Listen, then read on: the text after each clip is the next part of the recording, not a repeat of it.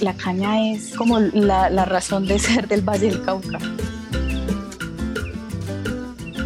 El área específica de la producción de azúcar que se exporta al mundo se produce aquí en la costa sur de Guatemala. Veracruz prácticamente es el estado que tiene la mayor producción de México. Los paisajes cañaverales de Veracruz en México, la costa sur de Guatemala y el Valle del Cauca en Colombia tienen en común una historia de identidad. La caña de azúcar es la espina dorsal de la cultura de estos territorios, que con sus ingenios y trapiches anteceden el lugar de moliendas, donde se extrae de sus tallos largos que por dentro son esponjosos un líquido vital que luego se convertirá en azúcar, panela, ron o guarapo. La caña es un dulzor que no rodea sino que es rodeado. Todo sucede en torno a la caña.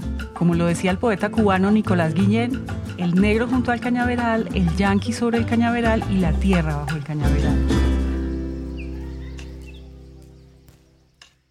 Se consume más el ron. Yo hablo no es alcohólico, no, no tiene alcohol, es como un jugo.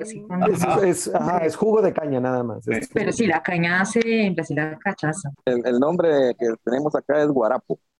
En su sentido más literal, la caña es el elixir de diferentes bebidas.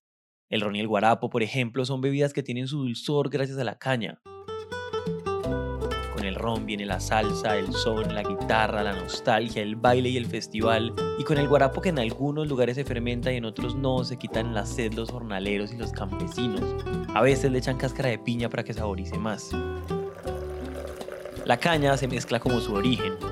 A Latinoamérica llegó proveniente de Asia cuando los españoles la introdujeron en la región y se fue convirtiendo en una insignia de la resistencia de los pueblos negros y originarios del continente.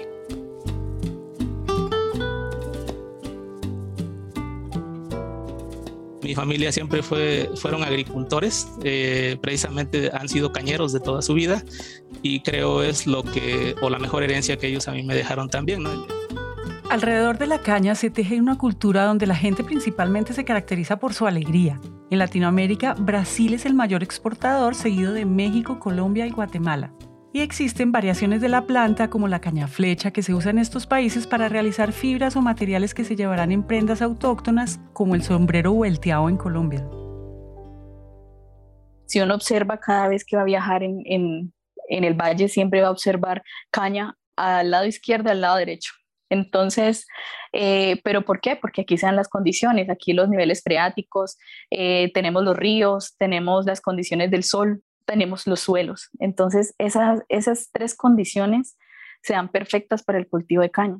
Para que se dé un cultivo, hablamos de climas cálidos o templados que deben estar aproximadamente en los 20 grados centígrados. Colocas los esquejes, que es eh, tu semilla, ¿verdad? Que, que, sale de la misma planta ya, ya desarrollada, de unos 5 meses a 6 meses y medio. Luego de sembrar una primera vez y en 12 o 13 meses tendrás una cosecha, ya después no tienes que volver a sembrar y ahí nuevamente vuelve y arranca el cultivo. Los tallos los seleccionamos cuando tienen alrededor de 8 meses o 9 meses de desarrollo y donde nosotros podemos encontrar un buen número de entrenudos o yemitas, que son la, la parte que nos interesa. Y de ese tallo nosotros lo cortamos a ras y se hacen rollitos de 20, de 25 cañas y son transportadas hasta el campo donde ya nosotros tenemos el surco o el surcado donde vamos a depositar la semilla. Estamos acostumbrados a ver en otros cultivos un proceso donde el tallo y la raíz tienen un papel importante pero no protagónico ya que después de la hoja viene el fruto que normalmente es el que más importa. Pero en la caña, aunque toda la planta tiene un uso y nada se desperdicia, es el tallo quien tiene el papel estelar. Los paisajes cañaverales se imponen en el horizonte y se van abriendo camino en el sentido de gratitud de la gente, especialmente de quienes la cultivan. Muchos de los hijos de estas personas que trabajaban en campo se dedican a estudiar como técnicos estos técnicos ya son los que, se, los que se, se, involucran directamente con el cultivo para poder llevar a cabo pues, las actividades de medición de forma controlada, todo el tema relacionado pues, con el levantamiento de los cultivos de caña. Y es que ese tejido cultural va mucho más allá de la fiesta y la calidad de territorios que producen principalmente caña que los hijos de los cultivadores sean quienes se están profesionalizando hace que desde un absoluto sentido de pertenencia e identidad se enfrente a plagas y enfermedades que pueden echar un cultivo a perder Además, si no se mejoran los procesos, esto puede afectar significativamente el medio ambiente. Nosotros en el sector, específicamente en la hacienda, tenemos las plagas que se llaman el salivazo y el picudo y la diatrea. Son tres plagas. Ninguno de, los, de, los, de las tres se puede eliminar, o sea que nosotros tenemos que aprender a convivir con ellas. Agrónomos y agricultores de esta industria tienen un reto doble. Por un lado, acompañar toda la cosecha porque puede verse afectada en distintas partes del proceso y por otro, cambiar y mejorar constantemente las prácticas agrícolas para cuidar el medio ambiente. La diatrea es una mariposa que hace un hueco en el tallo de la caña de azúcar y deja ahí su larva que comienza a comerse el tallo por dentro. lo que hacemos son unas liberaciones, unas liberaciones de moscas y de avispas que lo que se encargan es de de atacar esta diatrea y así disminuir los niveles de infestación. Entonces nosotros por medio de estas liberaciones y se hacen durante todo el ciclo del cultivo, desde los dos meses hasta los nueve meses. Una de las industrias que no solamente hace control de agroquímicos, sino que también de forma preventiva cuida un cultivo es justamente la cañera. En ese cambio de prácticas dejaron de combatir las plagas quemando el suelo. Hoy en día eh, pues ya con este tema pues de, del cuidado del medio ambiente, eh, el sector de la caña se ha involucrado mucho en el tema de la sostenibilidad. Entonces, eh, nosotros como productores tenemos que tener las prácticas que permitan el cuidado del medio ambiente, el cuidado de las personas y rentabilidad. Y siendo coherentes con esto, pues este cultivo utiliza muchos recursos hídricos y si no hay organización, los daños para el medio ambiente van a ser incontenibles. Normalmente la caña en el, en el año, en la mayor parte de las áreas donde se cultiva, estamos hablando que tiene una necesidad hídrica de entre 2.000 y 2.400 milímetros, ¿no? distribuidos durante, durante todo el año. Obviamente hay una etapa en la que el uso o el requerimiento de agua es mayor y generalmente coincide con la etapa en la que la caña está en su proceso de crecimiento, y nos encontramos en las etapas o en la temporada en la que las temperaturas también son muy altas. Entonces ahí es donde generalmente tenemos esa complicación o esa necesidad de poder proporcionarle al cultivo la cantidad de agua que no está obteniendo del ambiente o no está obteniendo de la lluvia. Si hay una palabra aparte del dulce, el melao y el festejo que nos haga pensar en caña, es el ingenio.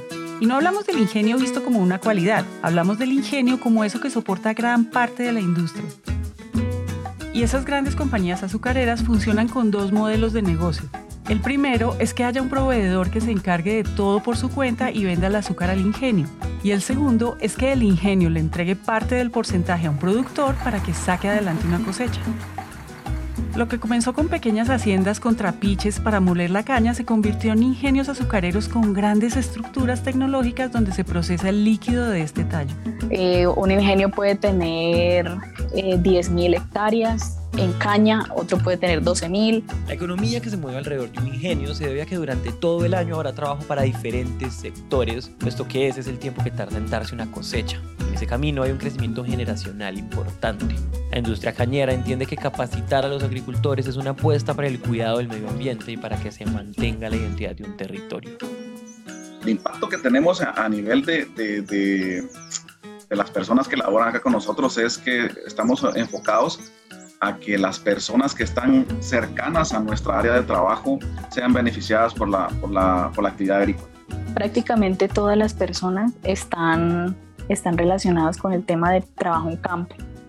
¿Qué sucede?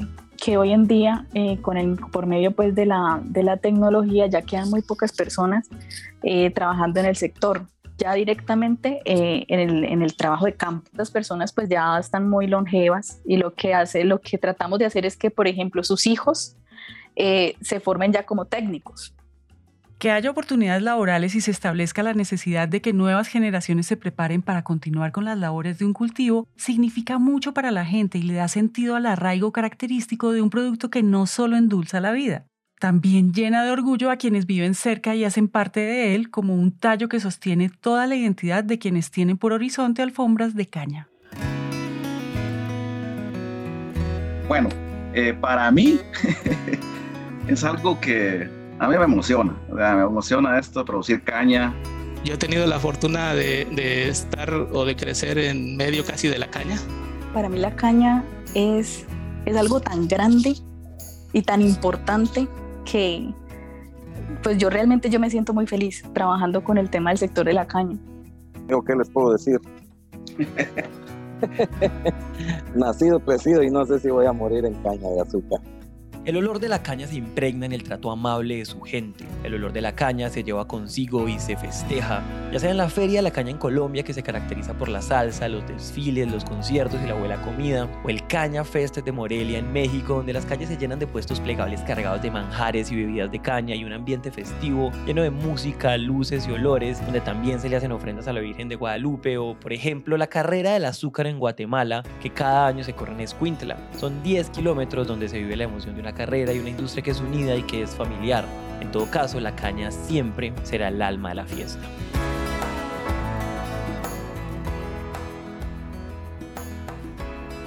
El reportaje y la producción de este episodio estuvo a cargo de Julieta Ayure. La edición estuvo a cargo de Carlos Bernal. El trabajo gráfico estuvo a cargo de Luisa Ríos. Y el diseño de sonido a cargo de Santiago Bernal. Sembrando Futuro es una producción de Naranja Media para Singenta. Recuerden que pueden escribirnos al WhatsApp de producción de Naranja Media y puedes iniciar la conversación con más 57 317 316 9196 con el hashtag Sembrando Futuro. Estamos muy interesados en saber todo lo que piensan. Yo soy Juan Pablo Ramírez. Y yo soy Margarita Calle. Gracias por escuchar.